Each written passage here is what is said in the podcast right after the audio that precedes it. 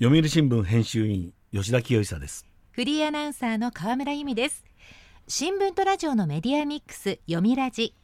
今日のメインキャスターは読売新聞編集員吉田清久さんです。吉田さんよろしくお願いいたします。よろしくお願いします。今年のお正月に電話でご出演いただきましたけれども、はい、直接お目にかかるのはほぼ3年ぶりということでお元気でしたか、ええ、まあ私ね生活習慣病、はい、60歳超肥満、はいまあ本当にコロナにかからないよかからないよ、えー、まあ留意した3年で、はい、まあおかげさまでね、うん、かかってないんですよ。乗り切りましたそう。あとね残念なことはね家飲みが増えちゃって まあ行きつけの居酒屋がね何軒も店閉じちゃって。寂しい話ですね、ね、それ残念だなと思って。はい、今日はよろしくお願いいたします、はいそして今日のトークゲストをご紹介しましょう。読売新聞調査研究本部主任研究員坂上博さんです。読売ラジには初めてのご出演です。坂上さんよろしくお願いいたします。よろしくお願いします。まずは坂上さんの記者歴を教えていただけますか？はい。1987年の入社で医療取材歴は25年以上になります。吉田さんとは同期同期なんです、ええ、でとりわけ専門の取材分野は感染症難病薬害再生医療などなんですけれどもあと厚生労働省の難病や肝炎の対策委員会の委員なども務めています。川村さんね、はい、まあ、読売新聞というのは医療部というセクションがあってずっとそこのメインライターを続けてきた人で、まあ、読売新聞医療記者専門記者何人もいるんですけど、はい、その中でも代表格の一人まさに医療分野のスペシャリストということでえそんな坂上さんとお送りする今日のテーマはこちらです。新型コロナ5類へ引き下げ後遺症の対策強化を。まあ今日はあの新型コロナの後遺症の話をしたいと思うんですよ。はい。わかりました。坂上さんねまあ私たちよくあのコロナ後遺症なんてまあ言うんですけども、こう明確な意味でのまあ定義みたいなあるんですかね？はいとコロナ後遺症は WHO 世界保健機関によると症状が少なくとも2ヶ月以上続いて他の病気の症状では説明がつかないものと定義されています。でこの後遺症の引き起こされる仕組みなんですけれども、えー、これまでのところコロナ感染をきっかけに過剰な免疫反応が起き脳や筋肉などのさまざまな組織や臓器が障害を受ける免疫過剰説症状が治まった後もウイルスそのものまたはウイルスの残骸が残っており後になって免疫反応が引き起こされるウイルス残存説などが考えられていますがはっきりとしていないのが現状です。一体どのくらいの方がこのコロナ後遺症で辛い思いをされてるんですかね？はい、あの感染者のうちですね後遺症が残る割合を示すものは後遺症有病率と言われているんですけれども実は調査によってですねすごく差が大きいんです。はい、岡山県の調査というものがあるんですけれども感染者のうち後遺症が残った人の割合は2021年の7月から12月頃に流行したデルタ株の時は1.5%程度。2022年1月以降に流行したオミクロン株の時は0.1%程度でしたでオミクロン株の感染により後遺症になる率は確かに減少したんですけれどもあのオミクロン株では感染者がすごく多くなりましたよね、はい、ですから実は後遺症になった数というのは多くなってたりするんです。で一方で山梨県の調査ではですね感染してから2ヶ月以上の期間後遺症が疑われる症状があると答えた人はおよそ4割にも上ったんです河村さん4割ですって。すごい数ですね。10人で4人、ね、で一方ですね岡山大学っていうところが熱心に後遺症を見てるんですけれどもコロナアフターケア外来というものがあってそこを受診した患者さんをですね調査した結果では後遺症患者の男女比を見ると女性が55%男性が45%、まあ、つまり女性が多いんですね。で年齢を見ると30歳代から50歳代の方が全体の6割を占めています。10歳代と若い人も15%いました、はい、症状を見ますとですね7大症状というものがあります。それは倦怠感頭痛睡眠障害呼吸困難感嗅覚障害味覚障害脱毛です。と感染したウイルスの株によりですね現れやすい症状に違いがあるんです倦怠感や頭痛睡眠障害呼吸困難感はオミクロン株になって増えました。一方嗅覚障害や味覚障害脱毛はデルタ株で多かったんですけれどもオミクロン株では減りました。症状は一般的に月日の経過とともに収まりますが1年以上も後遺症に悩まされる患者もいらっしゃいます。まああの始まった当初味覚障害ってよく言われたんですけど、はいえ。まあ、最近になるとやはりね体がだるいとかねやる気が起きないとなかなか寝つけないと夜ね、えいう人もいますよね。ね。このコロナ後遺症の難しいとかですね、あの発症した時に軽症でも重症でも実はあんまりコロナ後遺症が残る割合が変わらないんじゃないか。つまり軽症の人も油断ならないよっていうことがですねあの大阪公立大学医学部附属病院など大阪府内の5つの病院が行った調査で明らかになりましたそう考えるとオミクロン株って皆さんあの軽症者が多いよってよく言われるんですけれども実は後遺症に限ってみると実はそんなに症状が和らいで済むっていうことではないのでやはり気をつかなければいけないですね。なるほど、まあ、症状軽くてもコロナの後遺症になる可能性はあるということですね。この後遺症に対する治療はどのようなものになるんでしょうか？はい。治療は基本的にはですね症状に合わせた対症療法が中心なんです。特効薬はありません。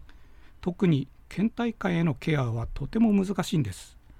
体が重い疲れやすいなどのいわゆる不定収素の中には甲状腺の病気自己免疫疾患心臓病など他の病気が隠されていることもあります。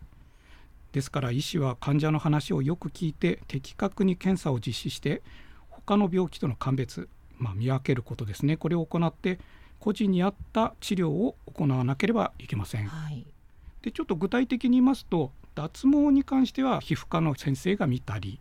で味覚嗅覚障害に関しては耳鼻咽喉科へつなぐということが多いです、はい咳がしつこく続くならば咳を止める鎮害薬っていうのもあるんですけれどもこれを使ったり痰を出しやすくする去痰剤を処方することがあります。それでも治らない場合は喘息治療に準じして吸入ステロイドという薬を処方することもあります。また全身倦怠感などについては漢方薬を用いることが多いですし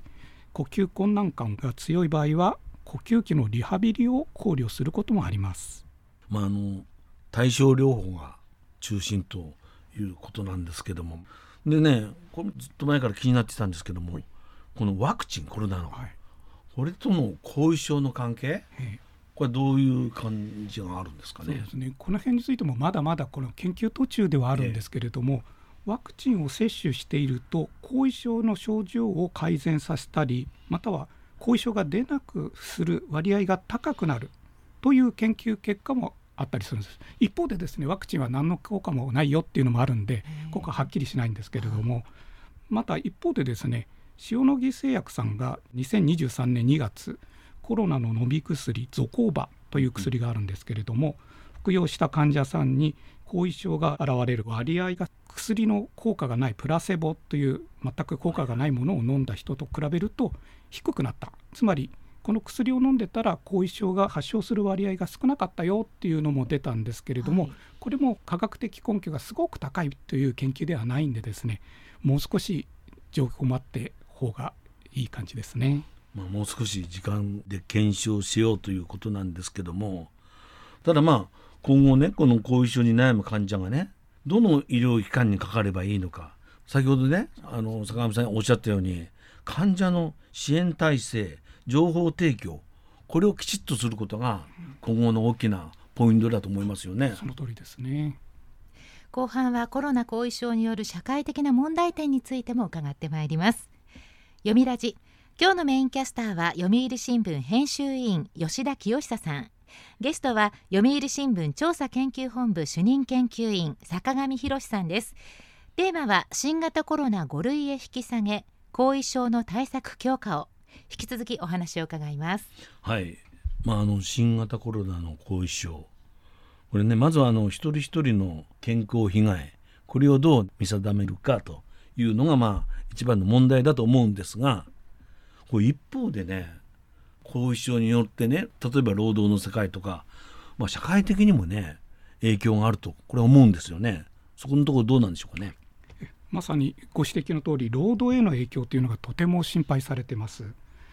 全国から後遺症患者が訪れる東京渋谷の平畑クリニックでは2023年1月9日までに後遺症に悩む労働者およそ3000人にヒアリングしました。後遺症が理由で休職したことがある人の割合は43%解雇退職廃業した人の割合は8.5%もいました。労働時間の短縮や在宅勤務なども含めてコロナ後遺症が労働に影響を与えた割合はおよそ7割にも達したのです。オミクロン株流行前と流行後を比べると休職割合は流行前の39%に対して流行後が52%で高かったです。解雇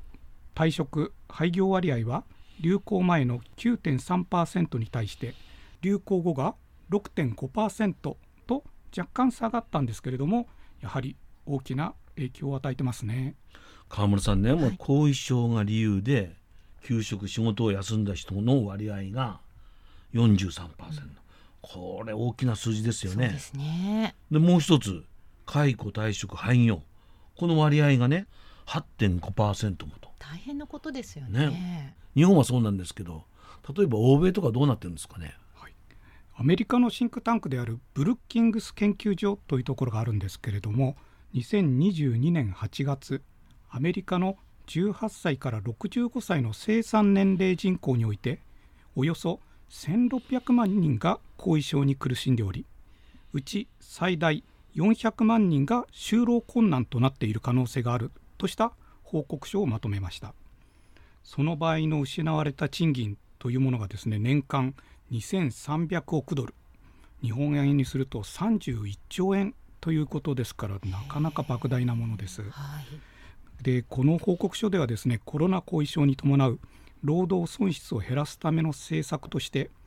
後遺症で有給病気休暇有給で病気休暇を取れるということが取得されやすい職場の環境を整備してほしいということと先ほど出ましたリモートワーク柔軟な勤務時間の設定などこれを進めるっていうことを提言しています。これ本来ならね後遺症がなければ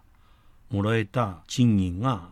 31兆円、はい、これ日本のね年間の予算が100兆円超ぐらいなんですから。でその3割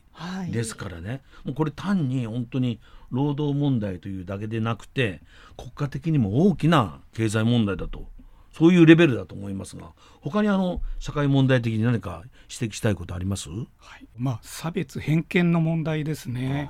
一番これもまた個人にとっては大変辛い問題なんですけれども、はい、コロナの後遺症患者さんが周りから怠けているやる気がないなどと批判されている差別偏見というものがやはりこれは日本国内もありますし外交でもありますね。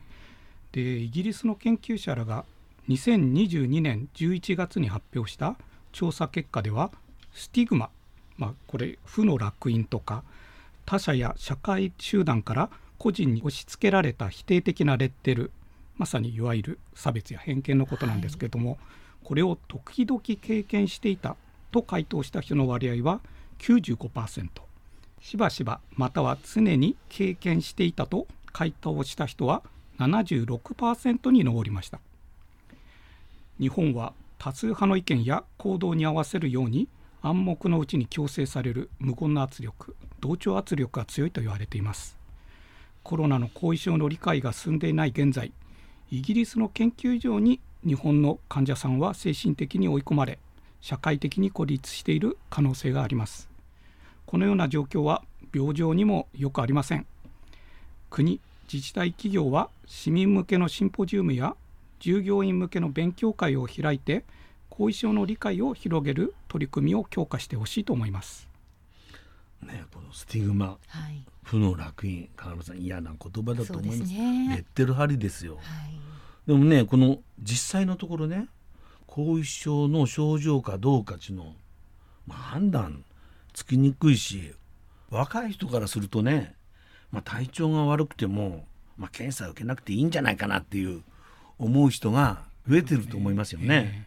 えー、まあ、先ほど感染した時に軽症だって言ってもですねその後後遺症に悩まされるケースがあることは述べました。後遺症状が出ても検査を受けておらず医療機関とのつながりがなかったりコロナ感染の自覚がなく体調が悪くなっても後遺症と気づかなかったりする患者も現れる可能性があります、はい、そうするとどの医療機関に見てもらえるんだろうかと情報がなくて右往左往する後遺症難民が生まれることが懸念されます。後遺症難民ですか、はい、なるほど。国は後遺症の診療体制の整備を進めていますが必ずしも十分ではありません。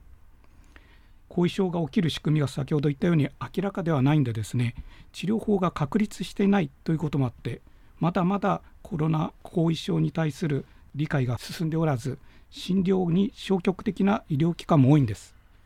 そこで厚生労働省はコロナが5類となった5月8日から後遺症患者を見る医療機関に対し診療報酬を加算する措置を取りました。診療体制を充実させることが目的です。坂上さんね、まあ、あの診療報酬加算措置を、まあ、取られたと言ってもね、はい、うちのようなね小さな診療所ちょっとね厳しいかななんてそういうことを考えていらっしゃるお医者さんもいるかと思うんですがそういった部分、まあ、厚生労働省とかね一体どういう対応を取ろうとしてるんですか？そうですね。あの厚労省としては先ほど言ったように後遺症難民の問題が心配だということでですね、え5月12日までに後遺症診療に対応する全国の医療機関の情報をまとめたサイトを公開しました。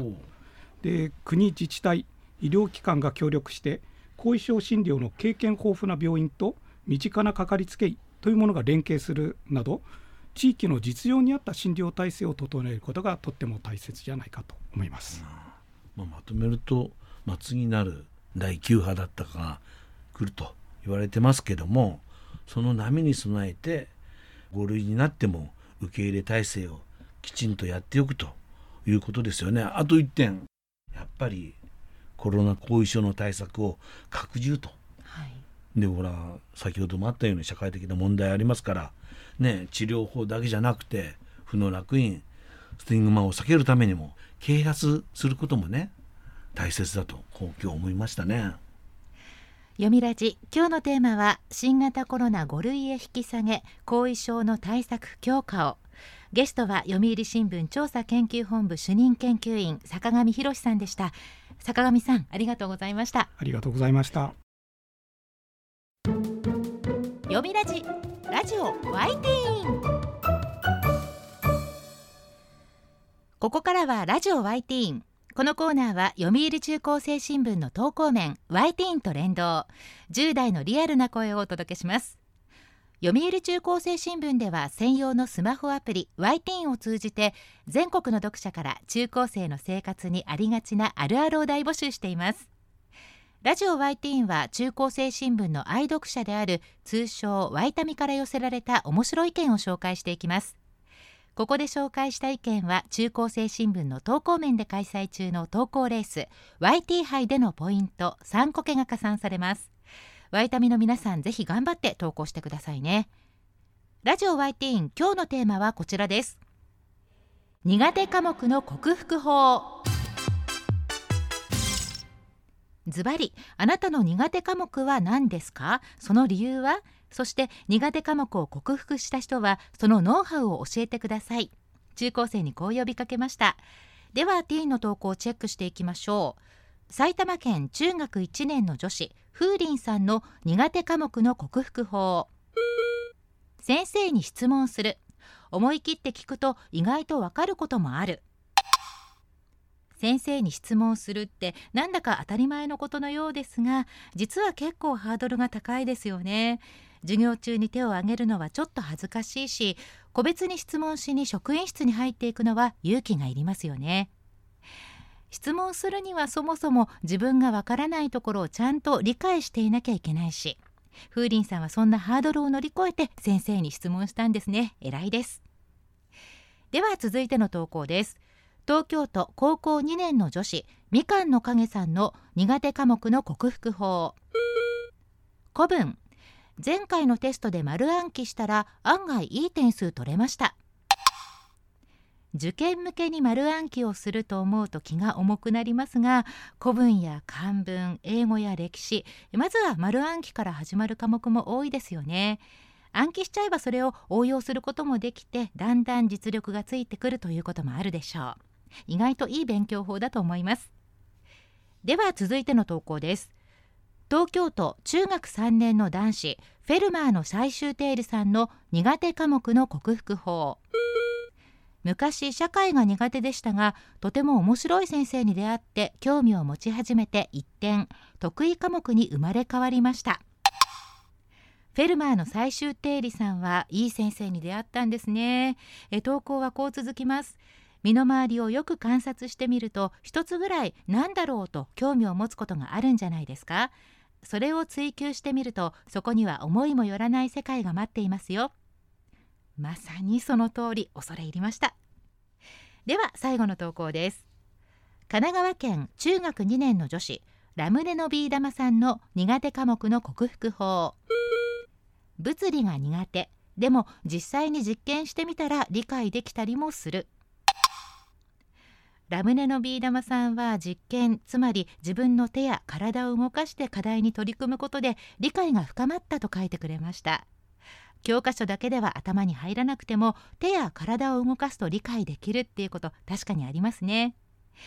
学校の勉強以外でも私も苦手なことの克服に皆さんの投稿を参考にしたいと思います。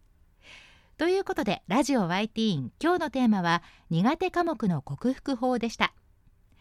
読売中高生新聞は社会の最新トレンドを学べるニュース記事から受験に役立つ学習情報など10代の心を刺激するコンテンツ満載です。詳しくは読売中高生新聞のホームページやツイッター、インスタグラムをご覧ください。来週のテーマは好きなセリフです。ラジオワイティーン来週もお楽しみに。週刊ニュースラジオ読みラジお別れの時間です。今日はコロナ後遺症の話題でしたが吉田さんいかがでしたか？はい、まあ、よくねコロナとの共生とはい。言われてるんですけども、まあ、後遺症のことを考えると今こそねはい。一人一人がその自覚を持ってコロナと向き合うべきだなと今日そう思いました。吉田さんありがとうございました、は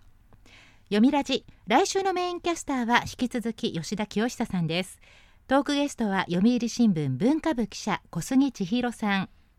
国の支援で活気づく韓国の書店についてお話を伺います。どうぞお楽しみに。読みラジまた来週。